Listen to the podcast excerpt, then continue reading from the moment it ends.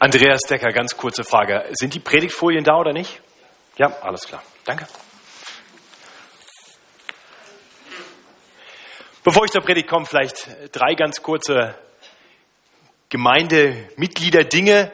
Zum einen, Jenny und Max, ich habe gesehen, ganz viele haben euch nicht erkannt, weil ihr nur so kurz gestanden habt. Steht nochmal auf, ihr seid ja dafür heute extra mal im Morgengottesdienst, damit alle wissen, wer ihr seid. Also Max Josef Schütt und Jenny oder Jennifer Berger. Schön, dass ihr hier seid. Dann dürft ihr euch wieder hinsetzen. Und zum anderen möchte ich euch äh, kurz bitten zu beten. Irene Mangold wollte eigentlich heute nicht hier sein, weil sie im Urlaub sein wollte, aber sie ist Flughafen gestürzt und ist im Krankenhaus. Es geht ihr wohl entsprechend ganz gut. Gerda Kegel war gestern bei ihr und sagte, es sieht alles gar nicht so schlimm aus, aber ist natürlich erstmal enttäuschend und zum anderen auch jetzt in dem Alter nicht ganz so einfach, wenn man da stürzt und verletzt ist. Und betet für Irene. Und vielleicht hört sie uns zu per Telefon, ich weiß es nicht, dann grüße ich Sie ganz herzlich von dieser Stelle, wie auch alle anderen, die per Livestream und Telefon an diesem Gottesdienst teilnehmen. Jetzt kommen wir zur Predigt. Eine Quizfrage zu Beginn. Wie lautet das zehnte Gebot?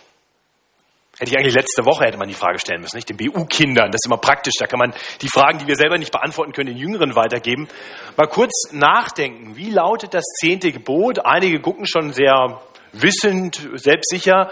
Andere hoffen, dass schnell die Antwort kommt.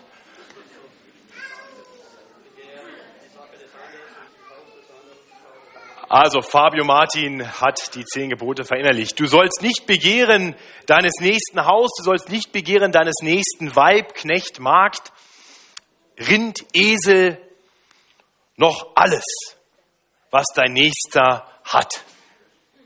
Du sollst nicht begehren, Begierde, Gier.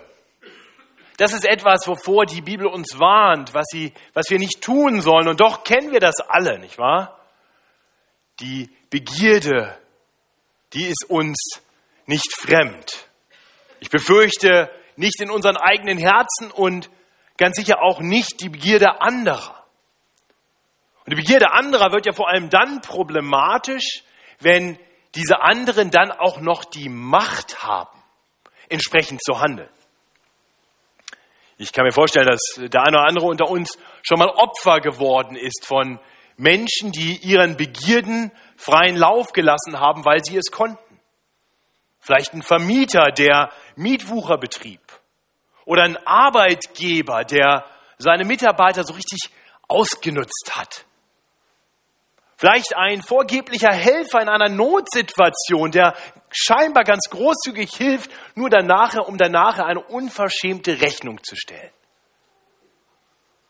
Und wir alle kennen das. Man, man ist dann diesen, diesen gierigen, mächtigen ausgeliefert. Es gibt kein, kein Mittel dagegen. Ihnen ist scheinbar kein Kraut gewachsen.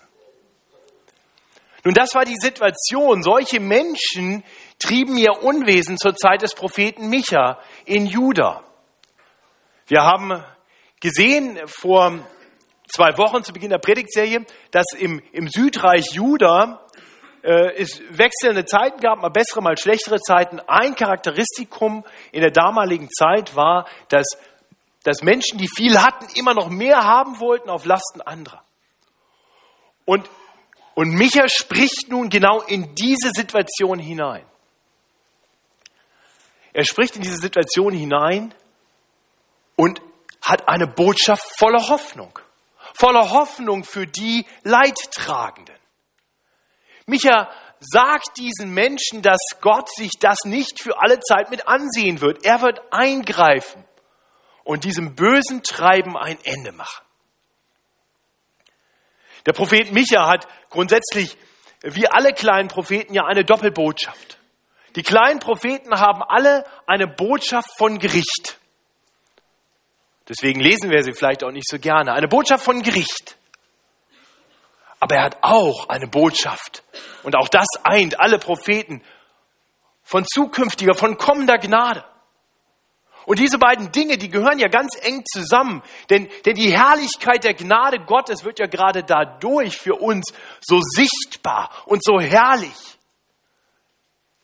Weil wir darum wissen, dass wir sie nicht verdient hätten. Weil Gericht eigentlich das ist, was über die Menschen kommen würde, wenn Gott nur gerecht und nicht gnädig wäre. Und so wollen wir uns heute im Micha Kapitel 2 einem Kapitel zuwenden, in dem wir beides sehen, Gericht und Gnade. Und wir werden sehen, wie diese Dinge zusammengehören. Ich möchte noch mal ganz kurz, weil vielleicht nicht alle da waren oder sich nicht alle daran erinnern, den, den historischen Rahmen uns zeigen. Wir haben ja nach der Landnahme Israels ähm, ein, eine Zeit gehabt, wo es ein vereinigtes Königreich gab, ein großes Königreich mit den zwölf Stämmen unter König David und Salomo. Und dann kam es 931 vor Christi zur Reichsteilung und dann gab es dieses Nordreich, das Israel genannt wird, manchmal auch Samaria genannt wird, nach der Hauptstadt, die dann dort entstand, und das Südreich Juda. Und das Buch Micha kommt während einer Zeit, zu der zumindest anfänglich diese beiden Reiche noch bestehen. Er macht sich zeitlich fest an den Königen von Juda, nämlich Jotam und Ahas, und dann bis hinein in die Zeit von König Hiskia. Wir haben dann zum Zweiten bedacht, was historisch in dieser Zeit geschehen ist. Wie gesagt, die Prophetien von, von Micha vorrangig so in der Zeit 740 bis 720, einiges dann aber auch noch nach 715. 722 kam vom Norden her das assyrische Reich und zog gen Süden und hat das Nordreich Israel komplett besiegt. Die Hauptstadt Samaria wurde komplett zerstört. Und das wird auch prophezeit im Buch Micha.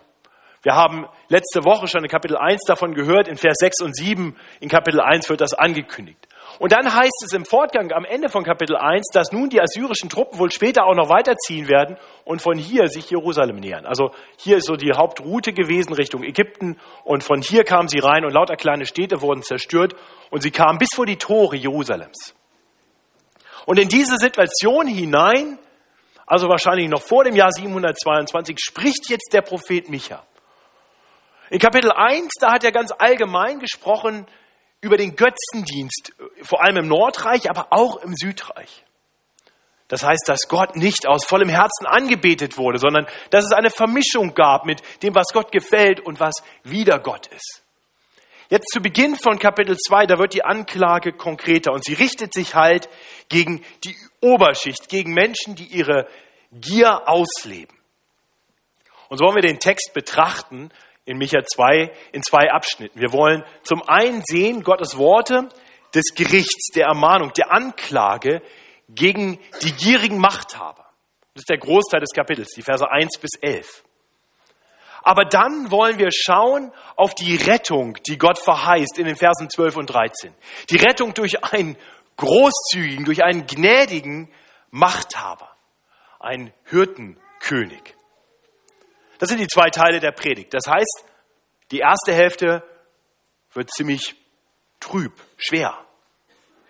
Aber seid gewiss, es gibt Hoffnung. Und genau da will uns Micha hinführen. Also kommen wir zu den ersten beiden Versen. Weh denen. Wenn ihr mitlesen wollt, übrigens in den Bibeln, das hilft vielleicht, weil ich jetzt den Text nicht komplett lesen werde, sondern immer einzelne Abschnitte. 885 im hinteren Teil. 885, Seite 885 in den ausliegenden Bibeln. Ähm, und ich werde alle Verse irgendwann mal lesen, aber ich werde das so ein bisschen Stück für Stück tun. Also Vers 1 und 2 aus Micha 2. Weh denen, die Schaden zu tun trachten und gehen mit bösen Gedanken um auf ihrem Lager, dass sie es frühe, wenn es Licht wird, vollbringen, weil sie die Macht haben. Sie reißen Äcker an sich und nehmen Häuser, wie sie es gelüstet. So treiben sie Gewalt mit eines jeden Haus und mit eines jeden Erbe. Ja, Micha beginnt hier gleich mit Drohworten. Wehe den, und, und dann wird deutlich, er identifiziert die Leute jetzt nicht genau, er sagt nicht, wer genau das sein soll, aber er macht deutlich, was das für Leute sind. Das sind Leute, deren ganzes Denken von Gier bestimmt ist. Diese Leute sind Leute, die, die schon nachts auch auf, auf ihren Betten liegen und, und Pläne schmieden, wie sie sich bereichern können. Sie liegen da des Nachts und planen. Das heißt, die Leute handeln nicht im Affekt, das ist planvolles, böses Handeln. Sie liegen auf ihren Betten und planen und wenn es Licht wird, das heißt, wenn der Tag beginnt, dann gehen sie los und tun, was sie sich vorgenommen haben. Und sie tun das einfach, weil sie die Macht dazu haben. Dabei ist Macht nie ein Problem. Ne? Die, die Bibel kennt gute Macht. Wir haben gerade in Johannes 10 davon von der Macht gehört, die Jesus hat. Macht ist nicht grundsätzlich schlecht, aber Macht will gut eingesetzt werden. Diese Menschen haben Macht und sind böse. Und das ist ein großes Problem. Wir sehen hier Machtmissbrauch, der anderen Menschen Schaden zufügt. Sie reißen Äcker an sich und nehmen Häuser, wie sie es gelüstet. Sie treiben, so treiben sie Gewalt mit eines jeden Haus und selbst das Erbe nehmen sie Leuten weg. In Vers 8 und 9 lesen wir dann noch mehr über, über diese Anklage, was diese bösen Menschen treiben, wie sie den Menschen in ihrem eigenen Volk, den Ärmsten, den Schwächsten, Schaden zufügen. Vers 8. Aber ihr steht wieder mein Volk, wie ein Feind. Denn wie Leute, die aus dem Krieg kommen, raubt ihr Rock und Mantel denen, die sicher dahergehen. Ihr treibt die Frauen meines Volkes aus ihren lieben Häusern und nehmt von ihren Kindern meinen Schmuck auf immer. Das ist die Situation und in diese Situation hinein spricht jetzt Gott. Gott ermahnt diese Menschen, er droht diesen bösen Menschen, diesen gierigen Machthaber. Wir haben das schon gesehen im Vers 1, dieses, dieses, diese ersten beiden Worte, wehe denen. Das lässt nichts Gutes verheißen, wenn Gott sagt, wehe denen. Und dann ab Vers 3 verkündet er sein Urteil. Und es ist interessant zu sehen, wie, wie das, was Gott in Versen 3 bis 5 verkündet, genau die Umkehr ist von dem, was in den Versen 1 und 2 über die bösen Machthaber beschrieben wird. Vers 3. Darum spricht der Herr. Siehe, ich ersinne wieder dies Geschlecht Böses, aus dem ihr euren Hals nicht ziehen, unter dem ihr nicht so stolz dahergehen sollt. Denn es soll eine böse Zeit sein. Zur selben Zeit wird man einen Spruch von euch machen und klagen, es ist aus. So wird man sagen, wir sind vernichtet. Meines Volkes Land kriegt einen fremden Herrn. Wann wird er uns die Äcker wieder zuteilen, die er uns genommen hat? Jawohl, ihr werdet keinen Anteil behalten in der Gemeinde des Herrn. Ja, das ist die, die, das Gericht Gottes über diese gierigen Machthaber. Der Apostel Paulus beschreibt das später mit den Worten, Gott lässt sich nicht spotten. Was der Mensch sät, das wird er ernten genau das, was wir hier sehen. Nicht? Die, die bösen Machthaber, die haben schon des Nachts Pläne geschmiedet, wie sie Äcker an sich bringen können. Und hier heißt es, dass Gott einen Plan schmiedet. Er ersinnt, so heißt es, wieder dies Geschlecht Böses. Die reißen Äcker an sich, wie sie es gelüstet, aber Gott verkündet durch Micha, dass er die Äcker ihnen wegnehmen wird und sie fremden Herren geben wird und sie keinen Anteil mehr haben werden. Wir sehen hier also letztendlich, dass Gott deutlich macht, dass trotz ihrer Gier oder vielleicht besser wegen ihrer Gier diese gierigen Machthaber letztendlich mit leeren Händen dastehen werden. Ihnen wird nichts bleiben. Gott kündigt hier an, was dann später geschah. Erst kamen, wie gesagt, die Assyrer und und die, zumindest die Städte im Umfeld von Jerusalem wurden besiegt. Aber wahrscheinlich deutet er sogar noch auf etwas hin, was ein bisschen weiter in der Zukunft noch liegt. Im Jahr 586, da waren die Assyrer wieder weg. Jerusalem äh, wurde ja bewahrt von Gott. Wir hatten letzte, vor zwei Wochen schon darüber nachgedacht. 586 vor Christi, also gut 130, 135 Jahre später, da kam ein anderes Weltreich, nämlich die Babylonier. Und die kamen und die besiegten dann Juda und auch die Hauptstadt Jerusalem komplett. Das Land wurde Juda genommen. Juda wurde weggeführt ins babylonische Exil. Das scheint hier im Blick zu sein, vor allem dann in Vers 10, wo Micha verkündet, darum macht euch auf. Ihr müsst davon. Ihr sollt an dieser Stätte nicht bleiben. um der Unreinheit willen muss sie unsanft zerstört werden. Das sind die Drohworte, das sind die Gerichtsworte, die Gott durch den Propheten Micha in diese schlimme Situation hineinspricht, in diese Situation, wo viele unterdrückt werden von wenigen, die gierig sind und Macht haben. Micha spricht diese Drohworte, aber wir sehen dann, dass, dass, die, dass die gierigen Machthaber diese Worte komplett missachtet haben. Sie haben sie komplett abgelehnt. Das sehen wir dann in, in Vers 6 und 7. Geifert nicht, so geifern sie, solches soll man nicht predigen. Wir werden nicht so zu Schanden werden. Ist denn das Haus Jakob verflucht? Meinst du, der Herr sei schnell zum Zorn? Sollte er solches tun wollen?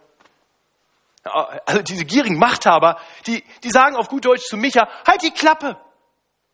Red nicht so ein Zeug. Pack deine Predigt wieder ein, geh nach Hause.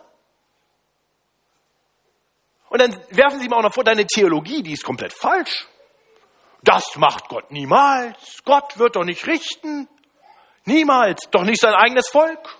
Gott wird niemals zornig werden. Wir können machen, was wir wollen. Gott ist immer für uns. Ja, das ist die tragische Reaktion dieser Machthaber. Das ist die tragische Reaktion, die, die wir immer wieder sehen im Volk Israel. Prophet um Prophet um Prophet kommt und warnt Israel, ruft das Volk zurück zu Gott, kommt zurück, kehrt um, tut Buße. Und was geschieht? Prophet um Prophet um Prophet wird vom Volk abgelehnt.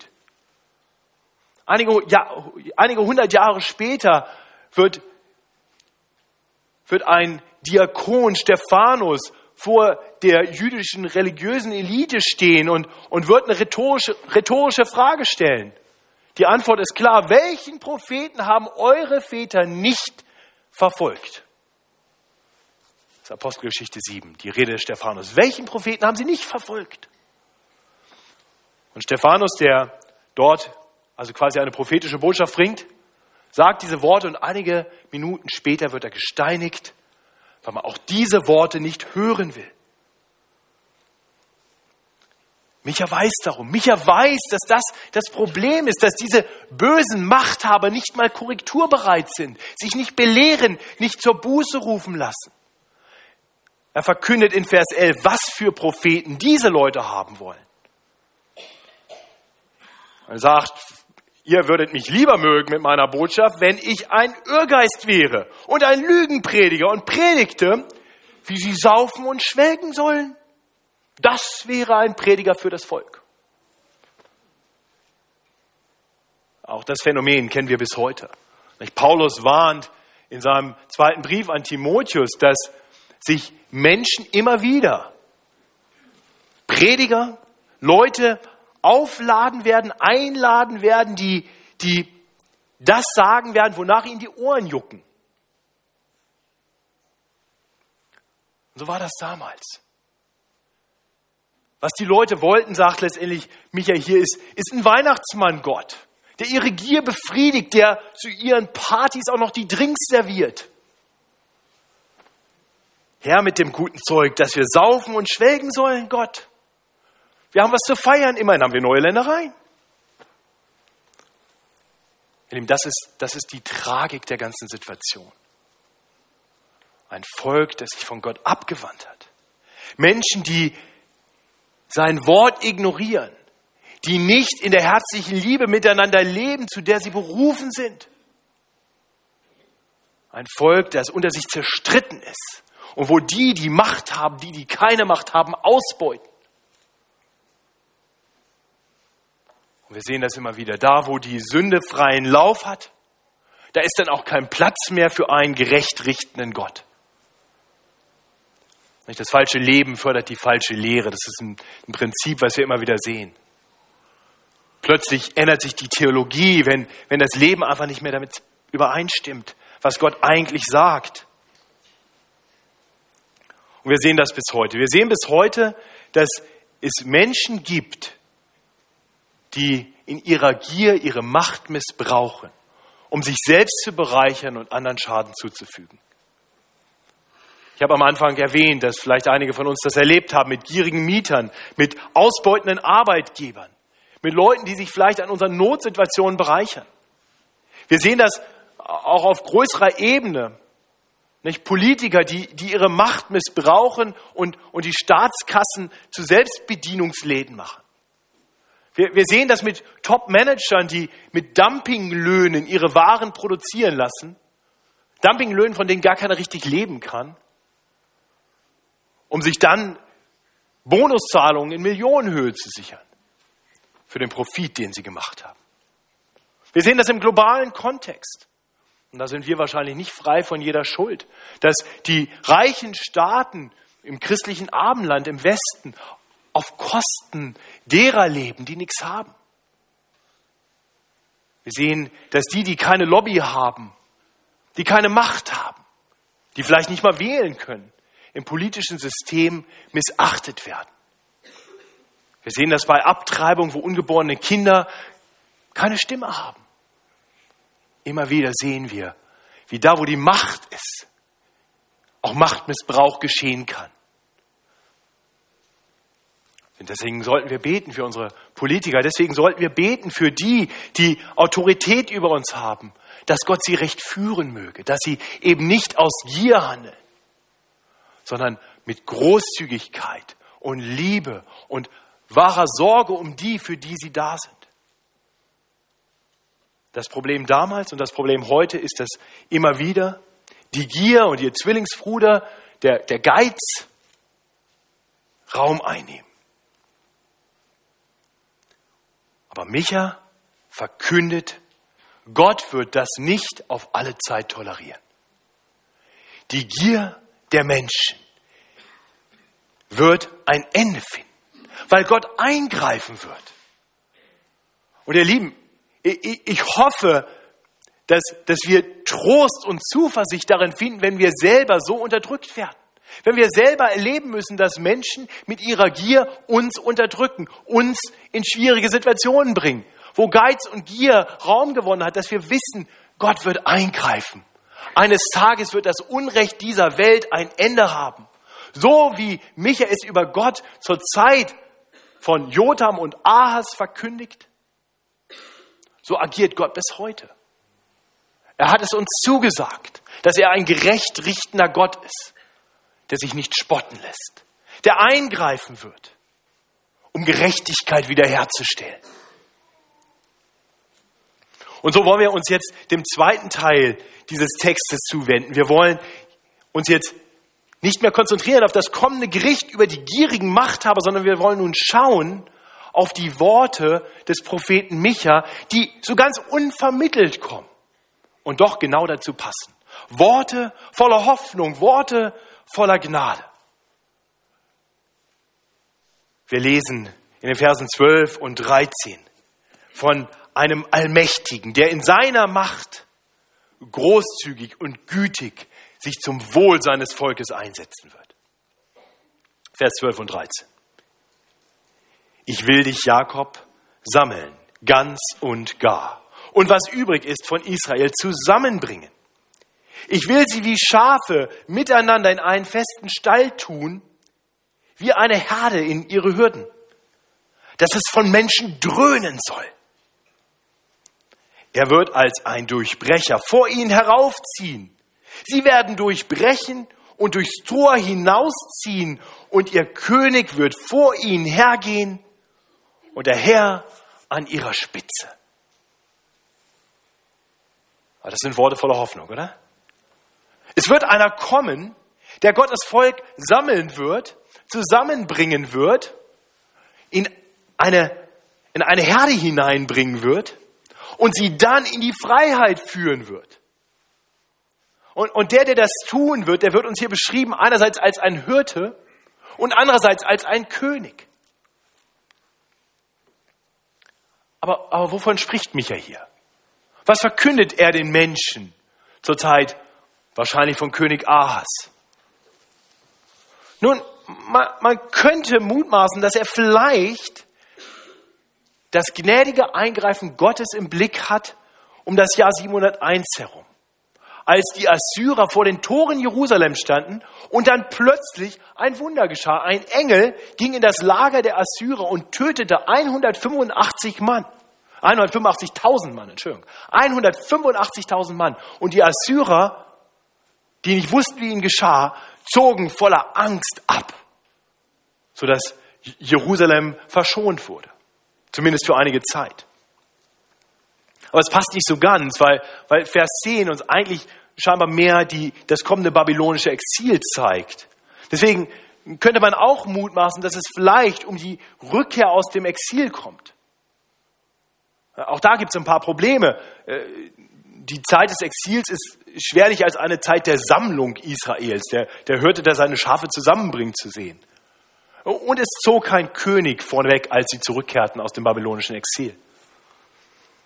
Ich denke, diese beiden Dinge waren in gewisser Weise teilweise Erfüllung dieser prophetischen Worte. Aber letztendlich hat Micha hier scheinbar etwas viel Größeres im Blick. Eine größere Rettung. Ja, und der Prophet Micha spricht immer wieder von einer noch größeren Rettung. Er spricht immer wieder von einem kommenden Hirtenkönig. Ganz bekannt sind die Verse zu Beginn von Kapitel 5, Micha 5 wo er verkündet, dass dieser Hirtenkönig geboren werden wird in diesem kleinen Städtle, Städtchen Bethlehem. Und das Neue Testament erklärt uns, um wen es hier geht. Der Hirtenkönig, von dem hier die Rede ist, in Micha 5, ist eindeutig kein anderer als Jesus.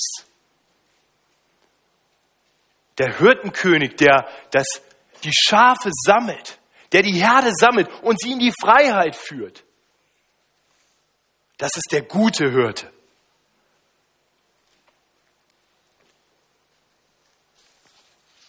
Micha beschreibt uns hier das, was zum einen erstmal dem Volk damals schon große Hoffnung geben sollte. Gott wird sich seines Volkes erbarmen. Er wird eingreifen. Kannst du dir vorstellen, wie diese Worte geklungen haben müssen für die, die damals unterdrückt wurden. Kannst du dir vorstellen, wie, wie nicht nur das kommende Gericht, sondern dann vor allem diese Botschaft von Sammlung und Befreiung geklungen haben muss für die Frauen, denen, denen ihre Häuser genommen wurden, für die Kinder, denen das Erbe genommen wurde für die, denen selbst die Kleidung vom Leib genommen wurde. Worte voller Hoffnung. Alles Unrecht, alle Ausbeutung, alle Gewalt wird ein Ende haben. Das Böse wird gerichtet werden und ein Herr wird kommen, ein Hirte wird kommen, der die Schafe sammelt. Und es wird eine große Herde sein, da wird ein Dröhnen sein. Oh, Gott ist treu und steht den Seinen bei. Und auch wenn vielleicht den Menschen zur Zeit Michas nicht ganz klar war, oder ganz sicher nicht klar war, wie genau das aussehen wird. Und, und, und auch wenn wir anerkennen, dass das ja in gewisser Weise geschehen ist im Jahr 701 und in, gewisser Weise geschehen ist dann, dann um das Jahr 538 herum, als Israel aus dem babylonischen Exil kam, wir dürfen wissen, dass, dass die größte aller Befreiungen noch einige hundert Jahre später kam. Wir haben in der Schriftlesung den Text aus Johannes 10 gehört. Und in Kapitel 3 finden wir interessanterweise Worte, die fast identisch sind mit denen in unserem Abschnitt heute. Und dann im Fortgang beschreibt Jesus, ich bin der gute Hirte. Ich bin der, der tut, was notwendig ist. Ich kenne die meinen, ich werde sie sammeln. Und mehr noch, ich bin nicht wie diese gierigen Machthaber, der seine Macht ausnutzt, um für sich selber Gutes zu tun. Nein, ich habe Macht, aber ich werde meine Macht gebrauchen voller Großzügigkeit, um mein Leben zu lassen für meine Schafe. Und ich habe die Macht, es wieder aufzurichten. Das ist das, was Jesus verkündigt. Er ist der großzügige Machthaber. Er ist so ganz anders als diese gierigen Machthaber zur Zeit Michas. Und so gibt uns Micha hier eine Perspektive hin zu einem zu einem Machthaber, der mächtiger ist als diese Machthaber. Zu Gott, der, der ihre Pläne, die Pläne der Bösen durchkreuzen wird und der dann selber in seiner Macht Gutes tun wird. Er kommt als Hirte, als König, als Retter seines Volkes. Und so kam er dann, er wurde geboren, wie von Micha prophezeit, in Bethlehem. Und dann rief er Menschen in seiner Nachfolge als der gute Hirte. Und dann ging er ans Kreuz und dann hat der gute Hirte in seiner Großzügigkeit, in seiner Gnade sein Leben gelassen. Und dann hat er es wieder aufgerichtet. Nach seinem Tod am Kreuz, wo er stellvertretend nicht für Schafe, sondern für Wölfe gestorben ist, die er dann zu Schafen gemacht hat, hat er sein Leben wieder aufgenommen. Denn eins ist klar, Jesus macht deutlich, von Natur, es ist keiner ein Schaf. Manchmal kann es sein, dass, dass unsere Intelligenz so ein bisschen schafmäßig ist. Mir geht das manchmal so, dass ich Dinge nicht gleich verstehe und vielleicht erstmal Mäh mache, aber, aber wir sollten uns nicht täuschen. Von Natur sind wir keine Schafe. Von Natur sind wir nicht die, die reinen Herzens sind. Von Natur sind wir nicht frei von Geiz und Gier. Aber Jesus kommt und sammelt solche ein und verändert sie grundlegend und macht aus Wölfen Schafe. Und diesen Schafen hat er dann zugesagt, dass er als der lebendige Gott bei ihnen ist. Er hat seine Schafe gesammelt und er führt sie selbst durch dunkle Täler hindurch. Er ist bei uns durch seinen Geist ist er bei uns und er führt uns durch dieses Leben hindurch. Und eines Tages, da wird er wiederkommen. Er wird in die Herde hineinkommen und wird dann vorangehen und uns rausführen, hineinführen in eine wahre Freiheit. Genauso wie Michael es prophezeit hat. Wir werden frei sein von allem Leid, von aller Unterdrückung. Wir werden die Fülle haben, die wir uns nicht mit Gier und Geiz erkämpfen, sondern die wir aus Gottes Großzügigkeit einfach bekommen.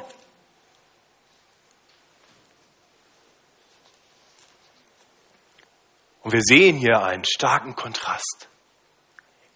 Die gierigen Machthaber, die haben Menschen ihr Erbe genommen, wie wir gesehen haben in Vers 2. Aber wenn dieser Machthaber kommt, dann wird er uns ein Erbe geben, was gar nicht unser war. Und er wird uns Miterben machen eines großartigen Erbes. Wir haben gesehen, dass diese Menschen anderen die Äcker, das Land genommen haben. Und dann wird einer kommen. Der ist schon gekommen und der wird wiederkommen. Und der wird uns Teilhaber machen an einem Reich, das uns nicht gehört. Er wird uns auf weites Land stellen.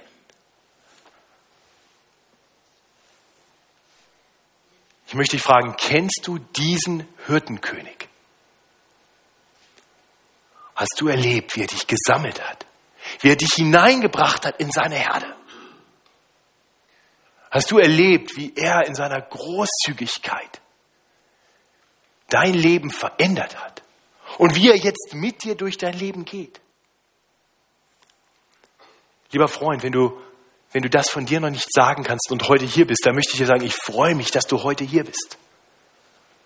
Und ich möchte dir etwas erzählen von der Großzügigkeit Gottes. Gott in seiner Großzügigkeit, in seiner Liebe, in seiner Gnade.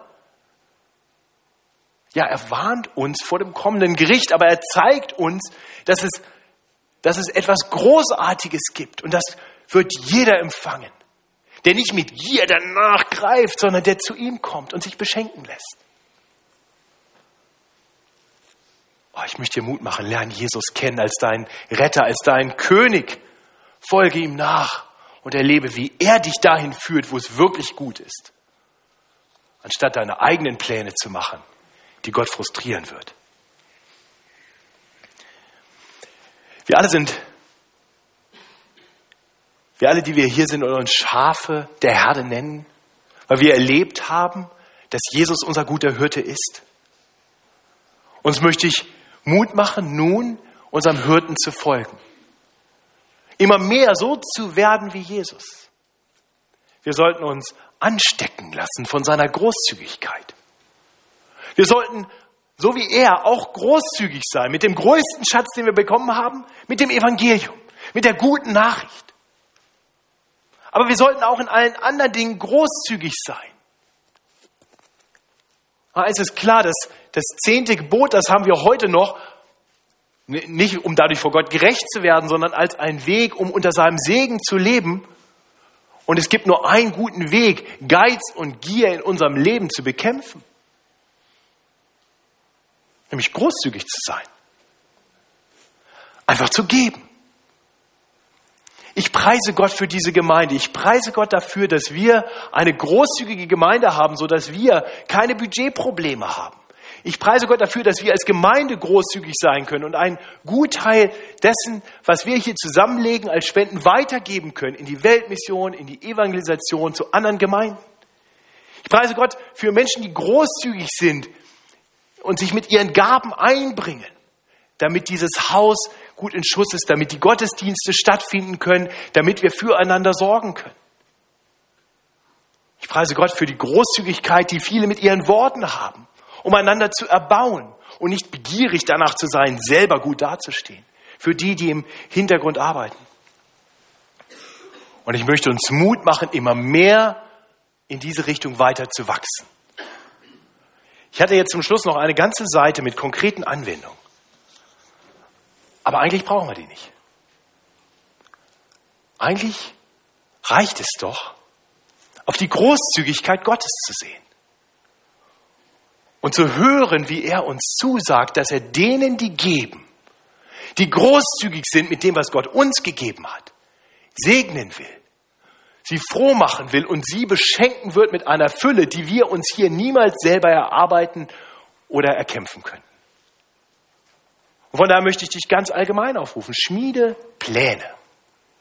Des Nachts auf deinem Bett und des Tags. Schmiede Pläne, großzügig zu sein. Überlege dir konkret Wege, wie du großzügig sein kannst mit deinen Gaben und Fähigkeiten, mit deinem Geld, mit deiner Zeit, mit deinen Worten. Wie du den Schwachen und Armen, die von anderen unterdrückt und ausgebeutet werden, helfen kannst. Und tu das nicht aus Zwang, weil du musst, sondern tu das aus Ausdruck deiner Dankbarkeit dem Herrn gegenüber und in deinem Vertrauen darauf, dass Geben seliger ist denn Nehmen. Und so möchte ich enden mit Worten des Apostels Paulus aus dem 2. Korinther 9. Lasst diese Worte zu euch, lasst uns alle diese Worte hören, lasst sie zu uns sprechen. Wer da kärglich sät, der wird auch kärglich ernten. Und wer da sät im Segen, der wird auch ernten im Segen. Ein jeder, wie er es sich im Herzen vorgenommen hat. Nicht mit Unwillen oder aus Zwang, denn einen fröhlichen Geber hat Gott lieb. Gott aber kann machen, dass alle Gnade unter euch reichlich sei, damit ihr in allen Dingen alle Zeit volle Genüge habt und noch reich seid zu jedem guten Werk wie geschrieben steht. Er hat ausgestreut und den Armen gegeben. Seine Gerechtigkeit bleibt in Ewigkeit. Der aber Samen gibt dem Seemann und Brot zur Speise, der wird auch euch Samen geben und ihn mehren und wachsen lassen, die Früchte eurer Gerechtigkeit. So werdet ihr reich sein in allen Dingen, zu geben in aller Einfalt, die durch uns wirkt, Danksagung an Gott. Ja, großer Gott, wir wollen dir Dank sagen. Dank sagen, weil du ein Gott voller Gnade bist. Ein Gott, der so großzügig ist. Ein Gott, der sich selbst für uns dahingegeben hat. Du hast dich nicht verschont, du hast nichts zurückgehalten, du hast dich voll und ganz gegeben und hast am Kreuz unsere Schuld auf dich genommen und sie bezahlt und uns beschenkt mit deiner Gerechtigkeit, mit allen guten Dingen. Herr, wir bekennen dir, dass alles, was wir haben, von dir kommt. Herr, und wir wollen dich bitten, dass du uns alle Gier, allen Geiz nimmst, der auf das sieht, was wir nicht haben, und uns stattdessen Dankbarkeit schenkt für das, was du uns gegeben hast. Herr, wir wollen dich bitten, dass du uns immer mehr zu Menschen machst, die freizügig mit diesen Gaben umgehen, weil wir wissen, dass du ein Gott bist, der Freude daran hat, wenn wir immer mehr so sind wie du und weil du uns darin segnen wirst. Und darum wollen wir dich bitten in Jesu Namen. Amen.